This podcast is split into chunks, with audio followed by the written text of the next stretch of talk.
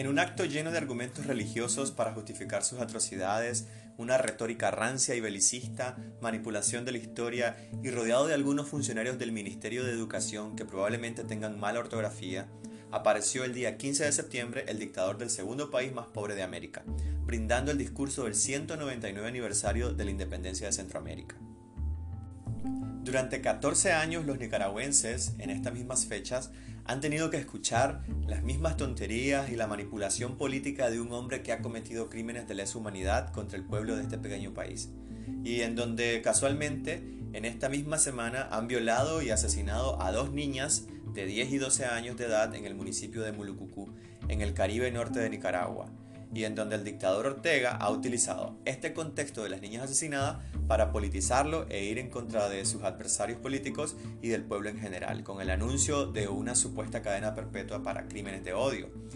Y es que era de esperarse que los medios propagandistas, adquiridos ilícitamente por la familia de los dictadores Ortega y Murillo, destacaran ese discurso como si hubiera sido un discurso lleno de generosidad y patriotismo. Pero bueno, esto es normal en un país sumergido en la falta de educación de calidad, pobreza y en donde la libertad de expresión está siendo cercenada cada día más. Pero por otro lado está el pueblo nicaragüense en general, quien ha tenido siglos de adoctrinamiento por parte de las religiones y ha vivido bajo sistemas corruptos, sin separación de poderes y con constantes violaciones a sus derechos. A mi parecer, considero que en este país la gran mayoría de las personas viven dentro del rebaño ya que el sistema corrupto ha logrado su cometido, que básicamente es hacer que el pueblo viva en un bucle, deseando el mismo sistema autoritario sin siquiera darse cuenta de desearlo, lo cual a su vez genera una lucha constante entre los que se consideran supuestamente buenos y los malos. Esta lucha entre supuestos buenos y malos es uno de los resultados de un régimen autoritario como el de Daniel Ortega y Rosario Murillo.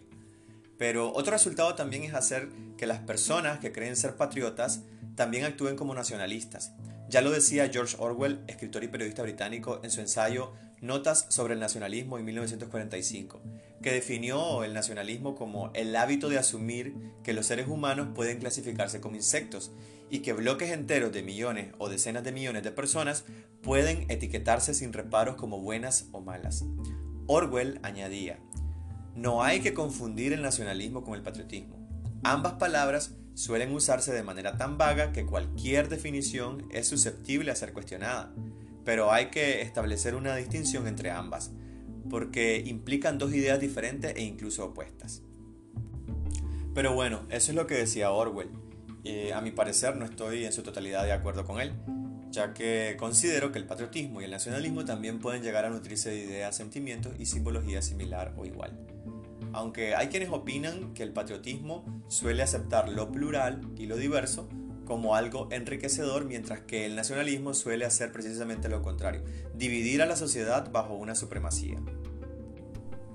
Pero si nos guiáramos por la idea de que el patriotismo suele aceptar lo plural y lo diverso, pues eh, eso no sucede en Nicaragua ya que se sigue aceptando el autoritarismo, la influencia de la Iglesia Católica, el machismo y la homofobia como única doctrina. En síntesis, es un país en donde solo se sigue el ciclo de cambio de autoridad, pero con los mismos preceptos antidemocráticos, aunque tal vez en unos casos menos que en otros. Creo que Nicaragua no va a convertirse, por lo menos a corto plazo, en un país diverso, plural, democrático y laico, puesto que se deberá invertir en educación de calidad y se deberá de hacer un cambio radical en la clase política para que el Estado pueda ser neutral en materia de religión y no ejerza apoyo ni oposición explícita o implícita a ninguna organización o confesión religiosa. Pues bien, considero que el patriotismo no debería ser parte de una fiesta nacional vacía para enaltecer los símbolos patrios, que por cierto el dictador Ortega ha criminalizado, sino más bien debería de ser o hacerse patriotismo desde lo más profundo de nuestras acciones, desaprendiendo el machismo, la homofobia, el amor romántico, el, egoísmo, las falacias, en fin, muchas otras cosas que no aportan al desarrollo de nuestra sociedad. Mientras tanto, no se podrá gritar Viva Nicaragua libre siempre que nosotros mismos no seamos libres de las construcciones sociales. Pues bueno, amigas y amigos, esto ha sido todo por hoy y te invito a que te suscribas al canal de Spotify de Despacho 505. Los puedes buscar tal cual suena, Pacho505 y también suscribirte a mis canales de Spotify y Apple Podcast. Puedes encontrarme como Edwin Cáceres o como El Miedo a la Libertad. Puedes dejarme una reseña en Apple Podcast y enviarme tus comentarios a través de Facebook. Me puedes encontrar como Ed Cáceres, Cáceres con tilde o acento en la A, o también en Instagram. Me puedes encontrar como Win Cáceres o arroba Win Cáceres, Win con W o W. Nos escuchamos en una próxima ocasión.